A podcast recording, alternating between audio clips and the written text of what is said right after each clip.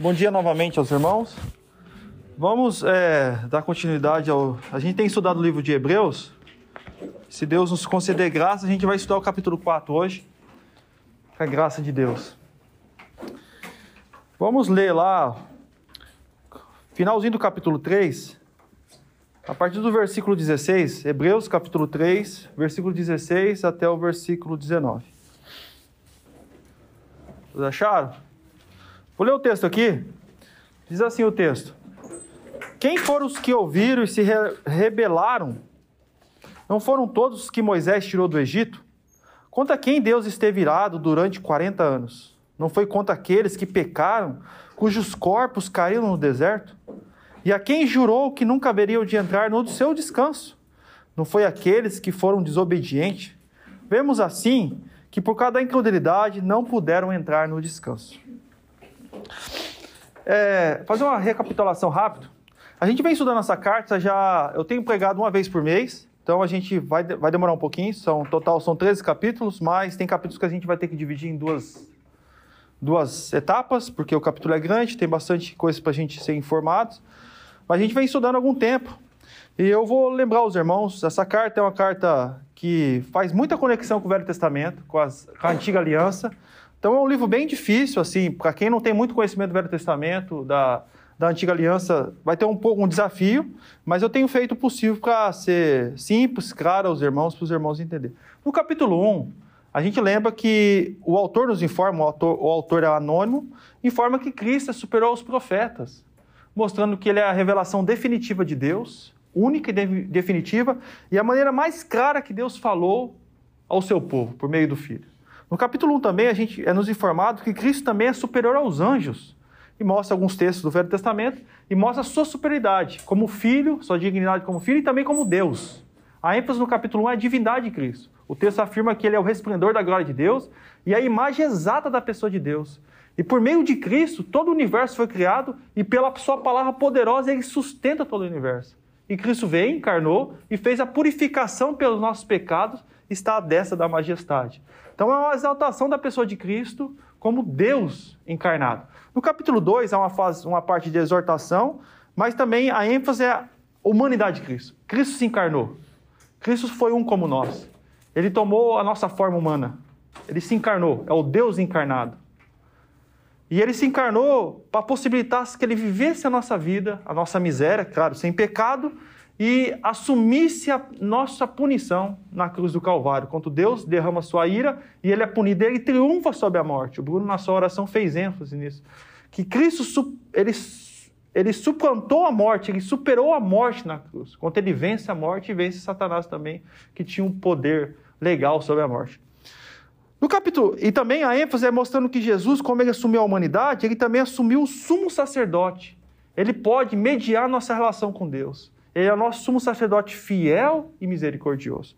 No capítulo 3, que foi no versículo 1 ao 7, é, o penúltimo estudo que a gente estudamos, a ênfase é na superioridade de Cristo a Moisés. Cristo é superior a Moisés.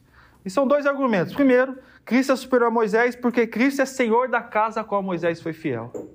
Ele é dono de Moisés e dono da, do povo de Israel. Ele é senhor sobre o povo de Israel. Outro argumento é que Cristo é superior a Moisés porque Moisés foi meramente um servo. Cristo é filho. Ele tem muito mais dignidade do que Moisés. Do versículo 7 até o versículo 19, que foi o último estudo que estudamos, a gente viu o aspecto da peregrinação de Israel. A gente viu o fracasso de Israel. A gente viu que aquela multidão, aproximadamente duas milhões de pessoas que saíram pela liderança de Moisés e que Deus operou sinais e maravilhas, deu provas indiscutíveis que Deus estava com o povo, aquela geração que saiu pereceu no deserto e morreu com o juízo de Deus. Uma próxima geração que sucede aquela geração, filhos daquela geração, que vão entrar em Canaã. E qual que era a ênfase? Por que eles, eles receberam o juízo de Deus? Por causa da incredulidade. Eles foram infiéis, eles não acreditaram que Deus poderia introduzi-los a Canaã. A gente lembra que a gente leu o capítulo 4 de Números, que retrata quando Deus manda enviar 12 espias, eles espiam na terra, trazem boas informações, mas ao mesmo tempo 10 deles, dos 10 espiões que foram enviados, trazem um relatório que acaba apavorando, apavorando o povo, deixando o povo com medo e o povo quer voltar para o Egito. Aí Deus, naquele momento, decide destruir o povo. Só Josué e Caleb que tem uma, uma palavra de exortação e de encorajamento. Não, Deus prometeu, nós vamos é, rasgá-los ou vencê-los como comer pão. Ainda que eles sejam poderosos, que tenham um armamento bélico muito mais sofisticado que nós, têm fortalezas, são povos de grande estatura, mas nós entraremos e venceremos no nome do Senhor. Mas o povo quis apredejar José e Caleb. E Deus se ira com isso e Deus decide condenar o povo, matar todo o povo e fazer de Moisés, da sua geração, dos filhos de Moisés, um povo para entrar em Canaã. Só que Moisés vai lá, intercede por Deus e pai, Senhor, tenha misericórdia do povo, o que os egípcios vão pensar. E Deus ah, ouve a Moisés, entre aspas, ouve a Moisés e decide não exterminar o povo, e mas Deus fala que aquele povo não entraria em Canaã. E Deus jurou que eles não entrariam em Canaã no descanso.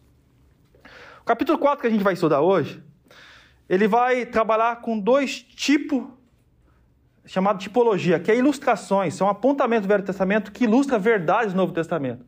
Isso acontece muito na tenda, na tenda móvel, no sacrifício, nos, nos objetos do, do templo, nas pessoas do Velho Testamento que ilustra, que aponta para um real cumprimento que vai se cumprir na pessoa de Cristo. Essas coisas do passado eram sombras e o real corpo é Cristo. Pelo menos é o que o, o escritor de Hebreus trabalha. O primeiro descanso que ele vai fazer menção é o descanso em Gênesis capítulo 2, 2, que nós lemos. Que quando Deus termina a criação, é, em seis dias Deus criou todo o cosmos, preparou o planeta, criou vidas, tanto animais e, por fim, no, no, no sexto dia criou vida humana. Deus preparou tudo. No sétimo dia, Deus descansa da sua criação. Deus começa o processo de providência. E o autor vê nesse descanso no sétimo dia, que Deus descansa de todas as suas obras, não que Deus se tornou ocioso ou Deus pegou um assumir prolongado, não é isso. O próprio Roberto, na oração, fez menção ao Evangelho de João, quando Deus, Jesus diz ao povo: Meu pai trabalha até hoje, eu também trabalho. Então Deus tem muito trabalho. Então Deus trabalha muito. Então não, é, não, é, não quer dizer descanso como folga, mas é como se Deus completou a sua criação e Deus estabeleceu um descanso. Esse descanso vai apontar para o descanso do Novo Testamento. É um tipo de descanso. Depois há outro, outro descanso, que também é um tipo de descanso, que é o descanso.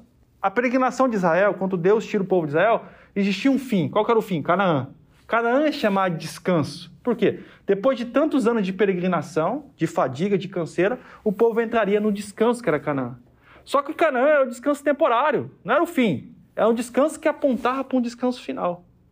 Aí o autor vai falar que esses dois descansos, que era tipológico, apontava para o descanso, em primeiro momento, na obra de Cristo, como Bruno orou, e também apontava para um descanso final, como o irmão, o irmão Cláudio e a Vanessa oraram.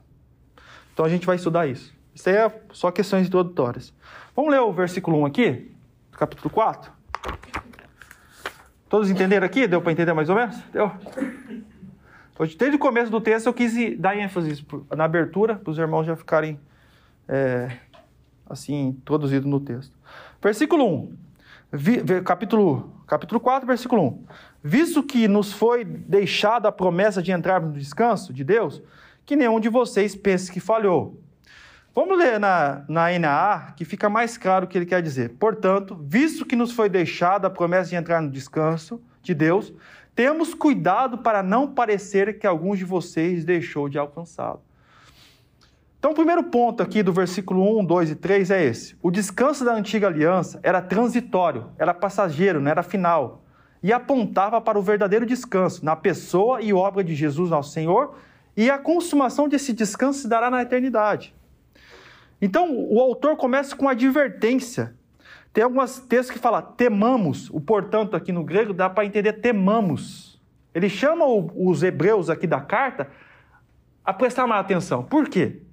Porque ele está fazendo uma correlação com dois povos, que é o mesmo povo. O Israel antigo, que, que passou na peregrinação por 40 anos no deserto, e esse povo que saiu do Egito, essas duas milhões de pessoas, sofreram a ira de Deus. Eles morreram no deserto. Deus disse a Moisés: até que caia o último corpo deles, o último cadáver, eles não entrarão em Canaã. Então ele está fazendo uma correlação de, de existência e de vida com o povo da carta que é os hebreus, falando para eles: tome cuidado. Por quê? O que estava acontecendo na carta aqui? O povo dessa carta estavam sucumbindo, ou possivelmente é, querendo voltar ao judaísmo antigo diante da perseguição. Havia uma perseguição, tanto dos seus familiares, que eu falei para os irmãos, dos seus familiares que não se converteram a Cristo, não eram crentes, e também do Império Romano. E diante da, da, perseguição, eles estavam querendo voltar às práticas antigas de Moisés, ao judaísmo antigo, a Moisés, porque isso favorecia eles. Acabaria a perseguição, acabaria a retaliação da família, ficaria tudo zen, tudo tranquilo.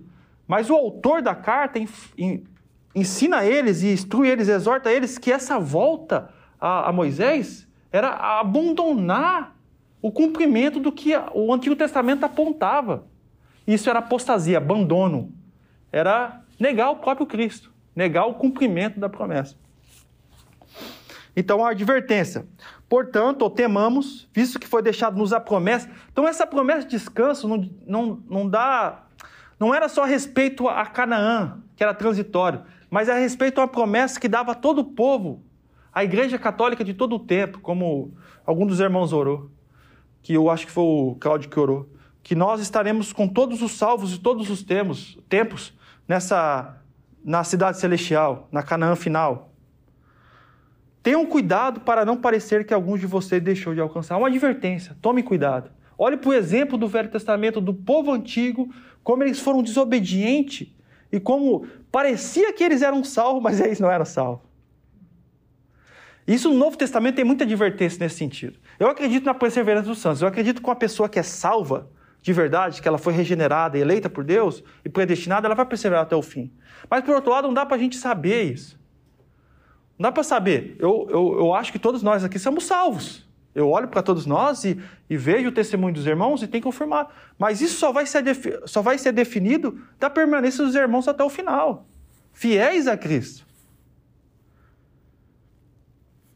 Jesus dá um exemplo disso no Novo Testamento, lá no Sermão do Monte, quando ele fala assim: Nem todos que me dizem Senhor, Senhor herdarão o reino do céu. Ele fala: Essa palavra é assustadora. Muitos me dirão naquele dia: Senhor, em teu nome profetizamos, em teu nome expulsamos demônio, em teu nome fizemos sinais e maravilhas. Olha para eles, são crentes. Esses caras só podem ser crentes, são salvos. Jesus vai dirá, dirá abertamente: Eu nunca vos conheci. Apartai de mim, obreiros da iniquidade. Então eles pareciam ser salvos, pareciam ser crentes, faziam as coisas em nome de Deus, invocavam a Deus, mas não eram salvos. E o Israel antigo, quando Deus tirou esse povo na liderança de Moisés, eles pareciam ser salvos. Mas a grande maioria deles fracassaram no deserto. Então a advertência a nós aqui também, temamos diante de Deus. Tem coisas que são subjetivas, que não dá para ser verificado. Exemplo, quando a gente fala que a gente crê em Jesus, que a gente foi regenerado, que a gente tem fé salvífica, é interno, é subjetivo. Como que a gente consegue notar que uma pessoa creu em Jesus? Pela mudança da vida dela. Pelo aquilo que Deus fez na mente. Não só questão comportamental. O Felipe falou que o evangelho quer mudar a nossa mente. Mas depois que muda a nossa mente, o nosso comportamento é mudado. Quando eu ando com os irmãos aqui, eu consigo perceber o amor que os irmãos têm por Jesus e o desejo por Jesus, o reconhecimento de pecado. Isso é um dos sinais que os irmãos são salvos. Temamos. Nós foi nos deixado uma promessa. Mesmo que os israelitas, na liderança de Moisés, não entraram no descanso em Canaã, isso não quer dizer que a promessa de Deus tenha falhado. O autor faz uma conexão entre o fracasso dos hebreus do passado e a possibilidade da apostasia dos destinatários da carta. Apostasia é algo que pode acontecer. E se acontecer apostasia, é que essa pessoa nunca foi salva. As pessoas devem perguntar assim, mas como que um crente ele vai perseverar até o fim? Se ele apostatar da fé, não estou é, falando de esfriamento, que a gente pode sofrer esfriamento. Todos nós devemos sofrer na, na, na peregrinação. Esfriamento é tristeza, angústia, desânimo, é, sem força para estar junto com os irmãos, sem força para ler a Bíblia, sem força. Isso pode acontecer. Pode acontecer até a gente voltar ao pecado parecer que a gente nem foi salvo. Mas se a gente for eleito de Deus, acreditar, Deus é poderoso para nos tirar como filho pródigo, para nos trazer de volta. Mas, se essa pessoa permanecer na incredulidade, na apostasia, é um sinal que ela nunca foi salva. Ainda que ela foi batizada, ainda que ela tomava a ceia do Senhor, ainda que ela cantava as músicas, ainda que ela falava, oh, graça e paz, meu irmão, Deus é bom. Mas se ela apostatar de vez, definitivamente, até ela morrer, é sinal que ela nunca foi uma eleita de Deus. Exemplos a gente tem nos 12 apóstolos. A gente viu um lá, que era Judas, era o tesoureiro da, do grupo. tesoureiro do grupo. A gente viu sinais que ele não era salvo. Mas ele operou sinais junto com Jesus, ele teve junto com Jesus. Ele participou da última ceia lá da Páscoa. Jesus possivelmente lavou os seus pés ali. E ele não era um salvo. Versículo 2: Pois as boas novas foram pregadas também a nós, tanto como a, quanto a eles, mas a mensagem que eles ouviram de nada lhes valeu, pois não foi acompanhada de fé por aqueles que ouviram. Interessante aqui que eles, os antigos israelitas, ouviram a mensagem, a boa notícia. Qual era a boa notícia para eles? A boa notícia é que Deus tinha preparado uma terra para eles. Deus prometeu a Abraão, que foi peregrino nessa terra. O antepassado mais longínquo deles, Abraão, que foi o primeiro chamado, chamado de hebreu, ele peregrinou por essa terra. Depois a promessa passou para o seu filho Isaac, que Deus daria essa terra ao povo de Israel. Depois passou para o seu neto Jacó, que depois foi mudado o nome para Israel. Depois passou para os doze filhos de Jacó. Passou para eles que essa promessa se cumprir. Houve uma boa notícia para eles. O problema não está na mensagem, não foi a mensagem que foi foi mal passada. A mensagem foi exata e correta, passou a boa mensagem para eles. Mas o e para nós também, nós também recebemos essa boa notícia. Qual é a boa notícia que nós recebemos? Primeiro, o Evangelho é uma boa, boa, notícia, boa notícia, mas ela é carregada com a mal, mal notícia. Qual é a mal notícia? Mal notícia é que nós estamos debaixo dos nossos pecados, debaixo da ira de Deus. É, filhos de morte, obstinados a Deus. E a boa notícia é que Deus em Cristo perdoou os nossos pecados, é uma promessa de um descanso para nós.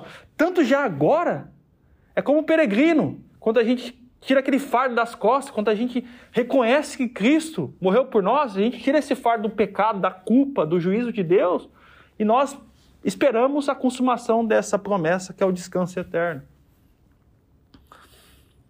O grande problema de Israel foi a incredulidade. O problema de Israel não foi a mensagem, eles não creram na mensagem. Eles foram é, relutaram contra aquilo que Deus falou por meio de Moisés pela liderança do povo. Não foi acompanhado de fé. O grande problema de Israel foi a incredulidade. Eles foram, a eles foram pregadas boas novas, a palavra de Deus foi anunciada a eles, mas não houve fé. Eles foram infiéis, incrédulos. Do mesmo modo, a mesma mensagem do Evangelho foi pregada aos destinatários dessa carta. Deus, por meio de Cristo, pregou uma mensagem a eles. Versículo 3. Pois nós, os que cremos, é que entramos naquele descanso conforme Deus disse ao povo antigo. No Salmo 95 é, é uma recapitulação. Assim jurei da minha, na minha ira que jamais entrará no meu descanso. Embora Deus tivesse concluído as suas obras, desde a criação do mundo. Então, é interessante que ele afirma aqui, pois nós o que cremos é que entramos nesse descanso. Isso aqui é muito legal. Porque ele podia ter conjugado o verbo entraremos nesse descanso.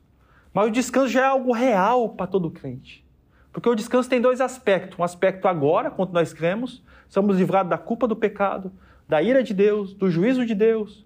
Somos libertados da garra de Satanás, libertados do, do pecado e do mundo já experimentamos esse descanso e aguardamos a consumação desse descanso. É aquele conflito que eles falam, o, o já e o ainda não. Pois nós que cremos é que entramos nesse descanso. descanso. Só podemos desfrutar desse descanso, irmãos, porque recebemos a fé salvífica. Nós já entramos nesse descanso e podemos desfrutar desse relacionamento com Cristo no período da peregrinação até a consumação. Esse descanso que Deus nos concede é no processo da peregrinação. Nós temos comunhão perfeita com Deus por meio de Cristo. Jesus disse em Mateus 11: Venha a mim, todos os cansados e oprimidos, porque eu vos aliviarei. Tomai sobre vós o meu jugo e meu fardo que é leve. Aprendei de mim que sou humilde e manso, e encontrarão descanso para as vossas almas. O descanso já é algo real. A gente já experimenta a eternidade no nosso coração.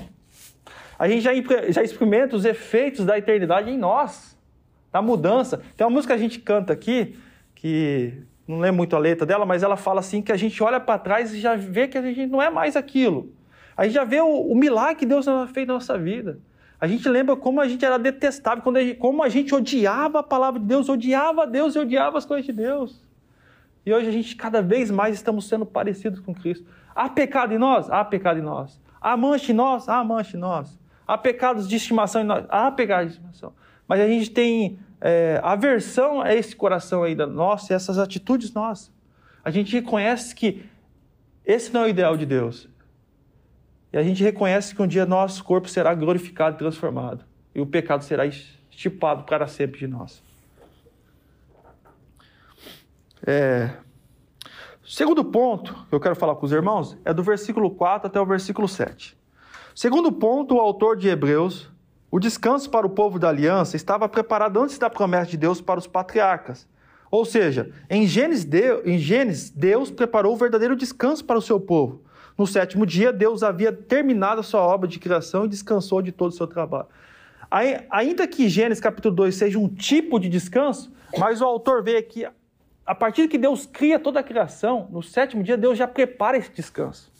Antes de Deus prometer para Israel o descanso temporário, Deus já, lá em Gênesis, Deus preparou o descanso para o seu povo, o real descanso. Então o autor vê quando Deus descansa das suas obras, que Deus ali naquele momento preparou o descanso para o seu povo. Versículo 4. Pois em certo lugar ele falou sobre o sétimo dia. Nessa palavra, no sétimo dia, descansou de toda a obra que realizara então a gente lembra, ele faz menção, é interessante que ele fala em certo lugar. Ele não tem muita preocupação de citar, citar qual livro que está. Ele podia falar, ah, no Pentateuco está escrito isso. Não, em certo lugar está escrito isso. Deus, no sétimo dia, descansou de toda a obra que realizara. Então o autor vê que Deus já preparou esse descanso para o seu povo na, na consumação da própria criação. Deus já tinha preparado. Deus já tinha um plano ali um descanso real e definitivo para o seu povo. Deus preparou o descanso para o seu povo logo após ter criado o mundo. No final da criação, no sétimo dia, quando Deus descansou, quando Deus criou o descanso para o seu povo. Versículo 5. E de novo, no, na passagem citada há pouco, diz: jamais entrarão no meu descanso. O que ele está fazendo aqui? Deus, em Gênesis, cria o descanso para o seu povo. Lá em Números, e também em Deuteronômio, Êxodo, Deus prepara um descanso para o povo transitório, que é Canaã. Mas tantos esses descansos como esse descanso temporário apontavam para o descanso final, que é a obra de Cristo e a nossa entrada em Canaã. E o autor vê conexão direta com o descanso de Gênesis capítulo 2, afirmando que esse descanso era o descanso real lá no capítulo 2. Deus já tinha preparado o descanso para o seu povo. Deus preparou o plano salvífico, a vinda do seu filho, do seu filho por meio da descendente de Davi, preparou todo o cenário, para depois voltar a esse plano inicial, que era entrar o seu povo nesse descanso.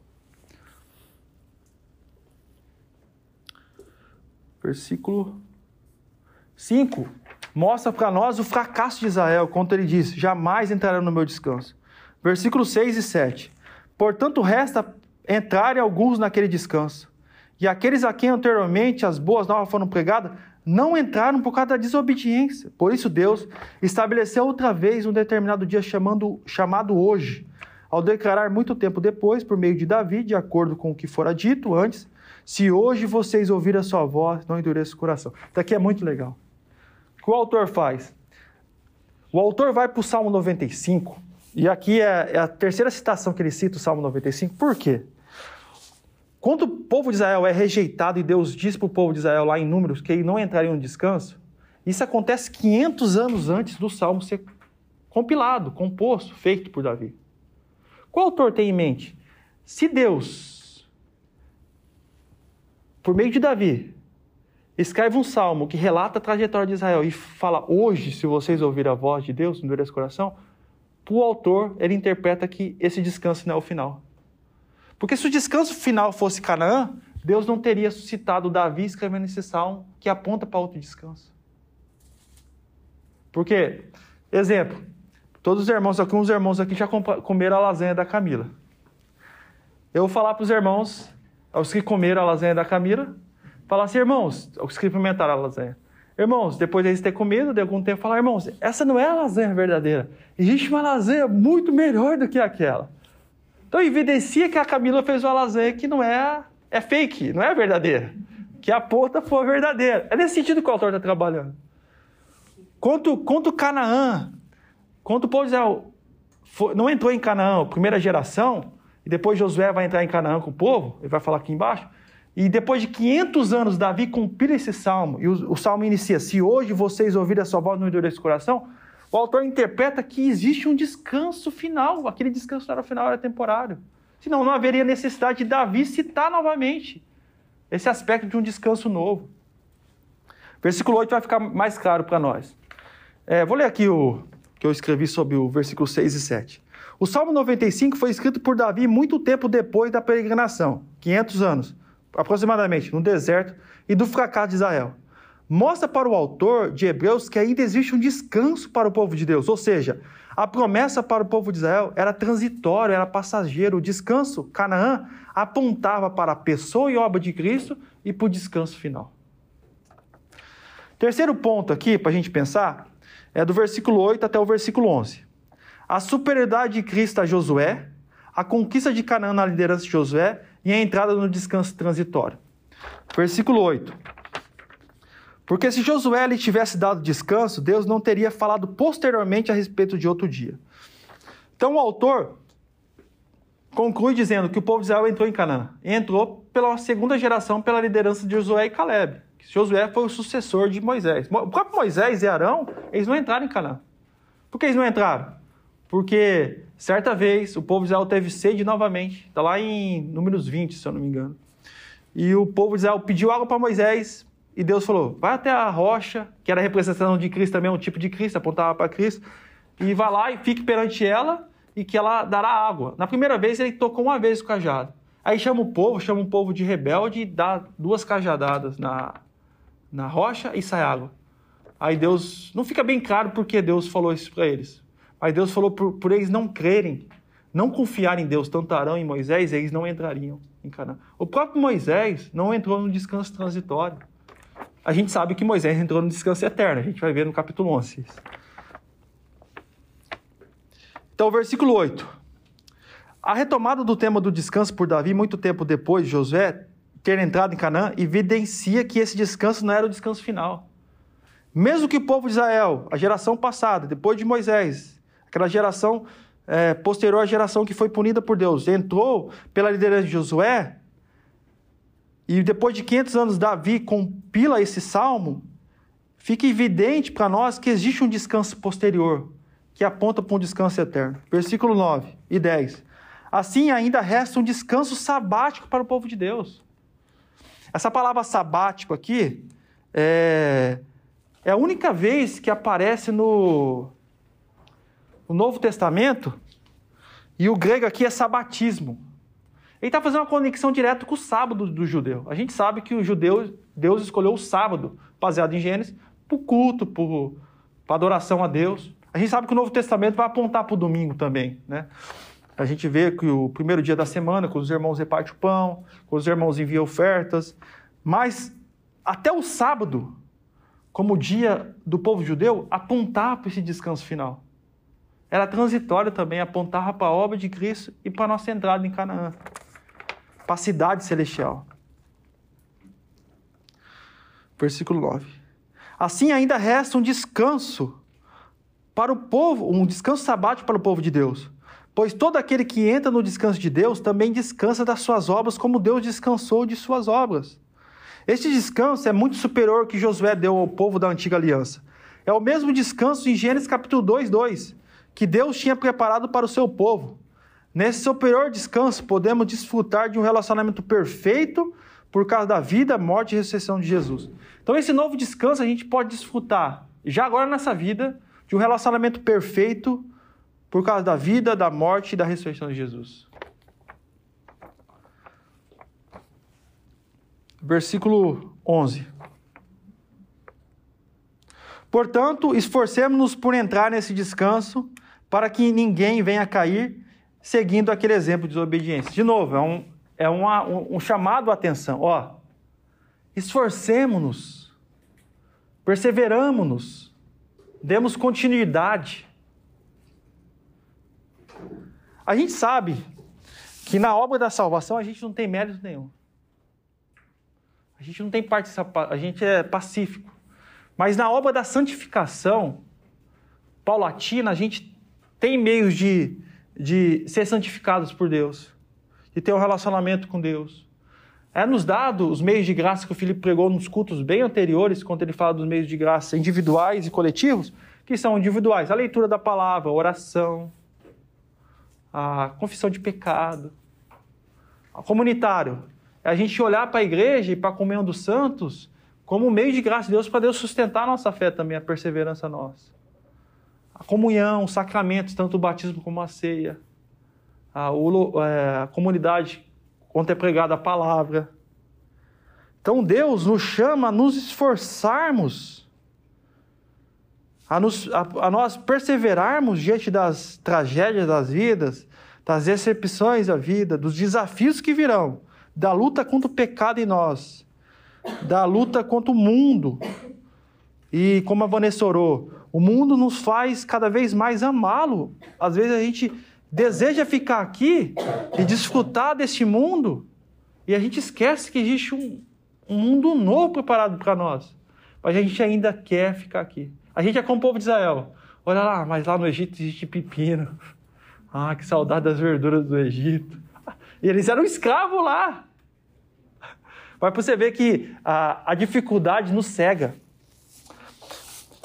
Quando eu estava aqui da outra vez, antes de ir para o Brasil, eu estava aqui trabalhando. Aí depois os irmãos sabem que eu fui embora. Mas eu estava trabalhando, eu estava cansado. Falei, ah, no Brasil era tão bom. Eu trabalhava tão pouco lá. Meu serviço era sossegado. Cara, quando eu voltei, não era tudo isso que eu falava. Minha mente criou uma ilusão. E eu vi que eu trabalhava muito. E aqui estava melhor que lá. Mas a gente, quando a gente está com dificuldade, a gente cria uma ilusão. A gente tem a tendência de criar uma ilusão. Em momentos, igual o povo de Israel. Ah, aqui no deserto. Que penoso, não tem água. E tinha água, Deus dava água para eles. Ah, vontade de comer carne, Deus envia um monte de codorna para eles comer. Ah, que vontade de comer, Deus envia pão para eles. Mas eles preferiam voltar para o Egito. Então tomamos cuidado e perseveramos, irmãos, para que nós não venhamos cair, seguindo o exemplo de desobediência do povo de Israel do passado. Finalzinho aqui, para a gente encerrar, é a parte que eu achei bem legal desse texto. Quarto ponto, é o versículo 12 e o versículo 13. O poder da palavra de Deus. O poder da palavra de Deus. Versículo 12. Pois a palavra de Deus é viva e eficaz, e mais afiada que qualquer espada de dois gumes. Ela penetra até o ponto de dividir a alma e o espírito, junta em medulas, e julga os pensamentos e intenções do coração. Nada em toda a criação está oculto aos olhos de Deus. Tudo está descoberto e exposto diante dos olhos daqueles a quem havemos de prestar conta. É interessante que o autor mostra alguns aspectos da palavra de Deus. O que ele tem em mente? O texto que ele está examinando aqui, o Salmo 95, que é a palavra de Deus, e todo o Velho Testamento. Mas eu acho que ele vai muito mais além do que a palavra escrita de Deus. Porque no capítulo 1 ele fala que Cristo, pela sua palavra poderosa, sustenta o universo. Ele também está pensando na própria pessoa de Deus, na pessoa de Cristo como palavra, como logos de Deus. Então a palavra de Deus ela é viva. Ela, ela não é uma palavra inerte, não é, ela é ativa. Ela tem poder de transformar homens pecadores e mulheres pecadoras e mostrar o nosso real pecado diante de Deus. Eu lembro certa vez um, um filósofo da igreja cristã Agostinho, depois de ter so...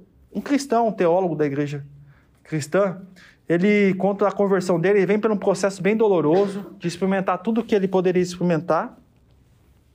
E quando ele estava em Roma, ele estava lutando contra os pecados dele, ele tinha um problema de pecado mais relacionado à promiscuidade sexual.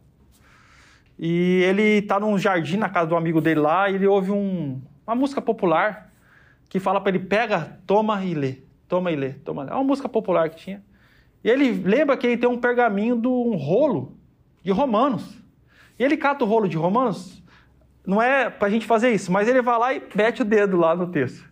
Lá em Romanos, quando fala da promiscuidade, da impiedade. E a partir do momento aquela palavra, estraçalhou o coração dele, arrebentou ele ao meio.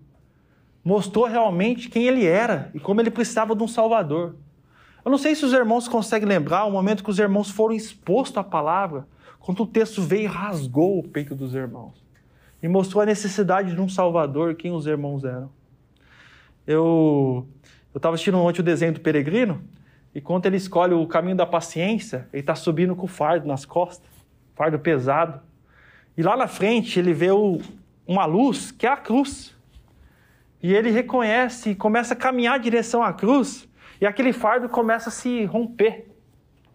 E cair o fardo. E cada vez que ele caminha mais para a cruz, o fardo do pecado vai caindo, até que o fardo do pecado cai e vai rolando aquela ladeira. E dá, é legal o que eles fizeram no desenho, e vai rolando, e ele vai diante de um sepulcro que está com a porta aberta, assim, com a, com a, com a pedra dentro do, do sepulcro aberta, que aponta para a ressurreição de Cristo. Eu achei essa, essa, essa ilustração fantástica de como nós, carregados do pecado, um fardo imensurável, e a gente vai para a lei de Deus, e a lei de Deus diz condenado condenado.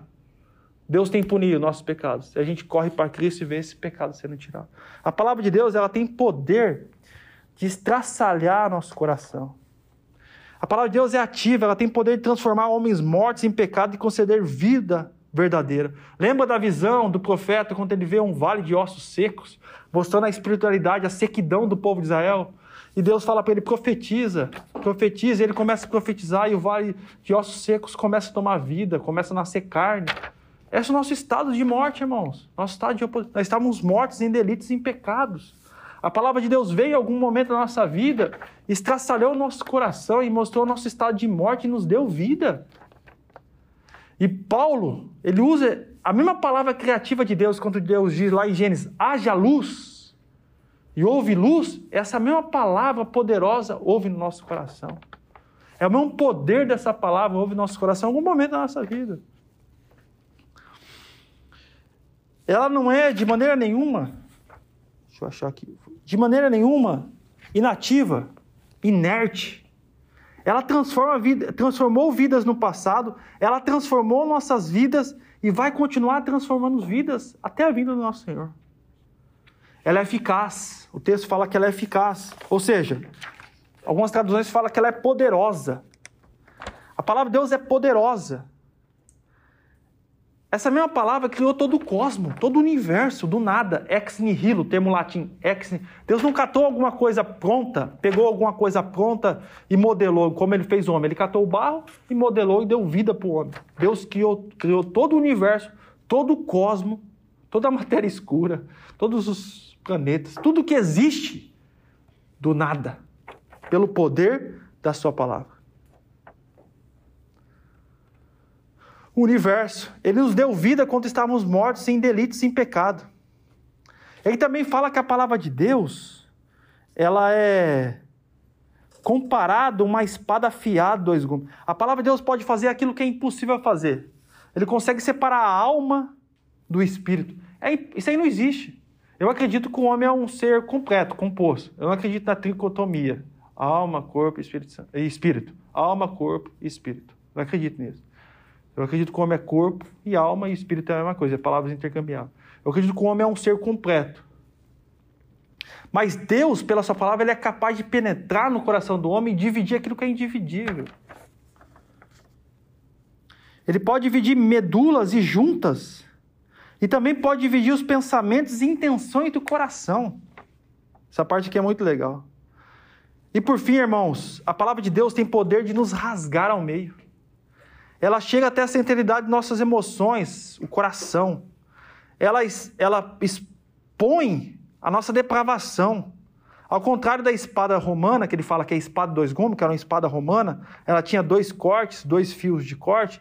Era uma palavra, uma, uma perdão, uma espada pequena, parecia um punhal, boa para combate, para combate corpo a corpo. Seu golpe, seu golpe era fatal, com o objetivo de matar o seu oponente. Ele usa essa ilustração da espada romana, que o romano na sua, usava, era um, tipo um punhal, era uma espada boa para o combate corpo a corpo. Tirava ali, já era o oponente.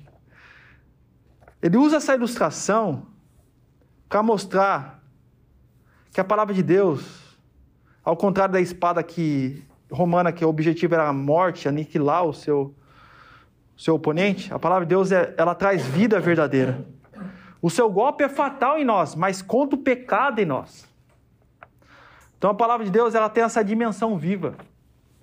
Não que você vai catar, pegar a sua Bíblia, como algumas pessoas fazem, deixar a sua Bíblia aberta no Salmo 23 ou no Salmo qualquer na sua casa e achando que a sua casa vai melhorar. Ah, isso aí é um erro.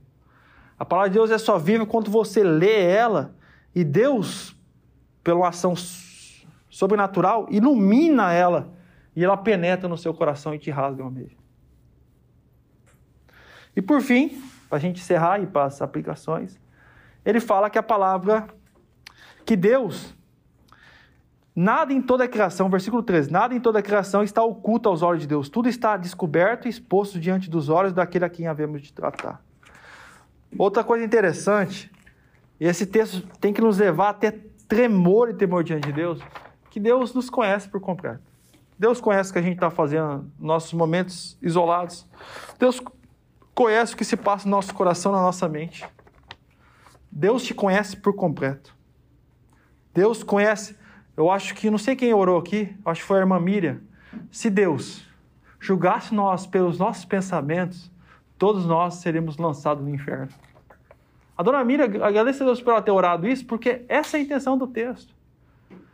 Tem um pregador, Paul Washer, que ele fala que se chamasse todos nós, todos os familiares nossos, e expôs os nossos pensamentos num, num projetor, toda a nossa família nos mataria. Quantas vezes nós pensamos mal da nossa família, desejamos mal? Deus sabe isso.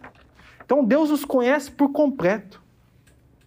Deus nos conhece por completo, os seus atributos de onisciência, a onipresença de Deus, a onisciência, Deus sabe tudo, tem todo o conhecimento exaustivo. Deus está em todos os lugares ao mesmo tempo, a onipresença. É demonstrado nesses versículos. Diante dessa verdade estarrecedora, que Deus nos vê por completo, que nós devemos ter? Reverência com temor, com tremor diante de Deus. Nada em toda a criação está oculto aos olhos de Deus. Tudo está descoberto, exposto dos olhos daquele que havemos de prestar conta. O Felipe leu no último culto que a gente. Acho o último. Foi na praia? O último? Foi na praia, né? O último. Foi na praia, o último. Sagnomia. Retrasado, que ele falou sobre a questão do corpo transitório. Eu, o Paulo conclui naquele texto dizendo que todos nós devemos comparecer diante do tribunal de Cristo e prestaremos contas das nossas obras. E ele fala que esse tribunal não é para os salvos, não é para condenação, mas para verificação. Nossa obra foi feno, foi ouro, foi palha, mas mesmo que seja queimado, a gente entraremos. Não tem nada a ver com, com, com entrar em Canaã. Mas todos nós compareceremos diante do tribunal de Cristo. E estamos já diante de Deus. Deus nos conhece por completo. Vamos para as duas aplicações finais? Queria deixar duas aplicações para os irmãos, para os irmãos pensarem algum, e dois textos para os irmãos lerem em casa. Primeira aplicação. Nós, o que cremos, já entramos nesse descanso por causa da obra de Cristo, tá? Tenha em mente isso. Você já pode desfrutar desse descanso nessa vida, agora, nesse momento. Jesus, em Mateus 11, 28 e 30, ele diz: Venha a mim todos vocês que estão cansados e sobrecarregados, e eu os aliviarei. Tome sobre vós o meu jugo e aprendei de mim, porque sou manso e humilde de coração, e vocês acharão descanso para a sua alma. Porque o meu jugo é suave e o meu fardo é leve. Mateus 11, 28 ao 30. Por isso, irmãos, em nossa peregrinação, já podemos desfrutar do relacionamento com Deus por causa de Cristo. Paulo diz que nós temos paz com Deus. Nós fomos reconciliados com Deus. Nós podemos agora entrar no. O autor até de Hebreus vai trabalhar. Nós podemos entrar no Santo dos Santos. Cristo entrou por nós. Nós podemos ter uma relação. Não, precis, não precisamos mais de mediadores. Não preciso que ninguém medie a minha relação, a não ser Cristo que media essa relação. Então, nós, diante da peregrinação que nós estamos peregrinando, temos esse relacionamento aperfeiçoado, perfeito por causa de Cristo. Segunda aplicação, e última aqui para a gente encerrar, por outro lado, o descanso também é futuro. E o Bruno sempre fala isso para mim, essa, essa, esse, ele já falou algumas vezes, esse sentido de expectativa. Nós devemos encher nosso coração de expectativa por isso. Por outro lado, o descanso também é futuro. Aí eu vou citar um texto aqui de Apocalipse 21, do 1 ao 7. Eu vi um novo céu e nova terra, pois o primeiro céu e a primeira terra passaram. O mar já não existe. Vi também a cidade santa, a nova Jerusalém, que descia do céu, da parte de Deus, preparada como uma noiva enfeitada para o seu noivo. Então ouvi uma voz forte que vinha do trono que dizia: Eis o tabernáculo de Deus com os seres humanos. Deus habitará com eles e eles serão povos de Deus e Deus mesmo estará com eles e será Deus deles. E eles enxugará dos olhos toda lágrima, e já não existirá mais morte, não haverá luto, nem pranto, nem dor, porque as primeiras coisas passaram. E aquele que estava sentado no trono disse: Eis que faço nova todas as coisas. E acrescentou: Escreve porque essas palavras são fiéis e verdadeiras. Disse mais ainda: Tudo está feito. Eu sou o Alfa e o Ômega, o princípio e o fim. Eu, a quem tem sede, darei de graça da fonte da água da vida. Ao vencedor dará essas coisas, e eu serei seu Deus, o Deus dele, e ele será o meu filho. E por fim, irmãos, esse é o chamado celestial dos salvos, o descanso final de todos os crentes. Então nós devemos nutrir essa expectativa. Por quê? Porque, como a irmã Vanessa orou, o mundo nos oferece prazeres ilusórios e a gente acaba perdendo de vista essa expectativa que a nossa vida é passageira, transitória e, e nosso, nosso fim é uma Canaã celestial e definitiva, aonde não haverá mais sofrimento nem dor. Quem de vocês querem desfrutar disso?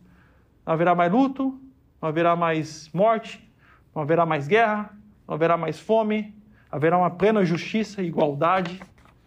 Tudo que o mundo, os governos buscam e nunca conseguem, uma utopia, Cristo e Deus, o Deus Pai, nos dá, junto com Deus Espírito, nos dará no final da nossa peregrinação. Amém? Vamos orar?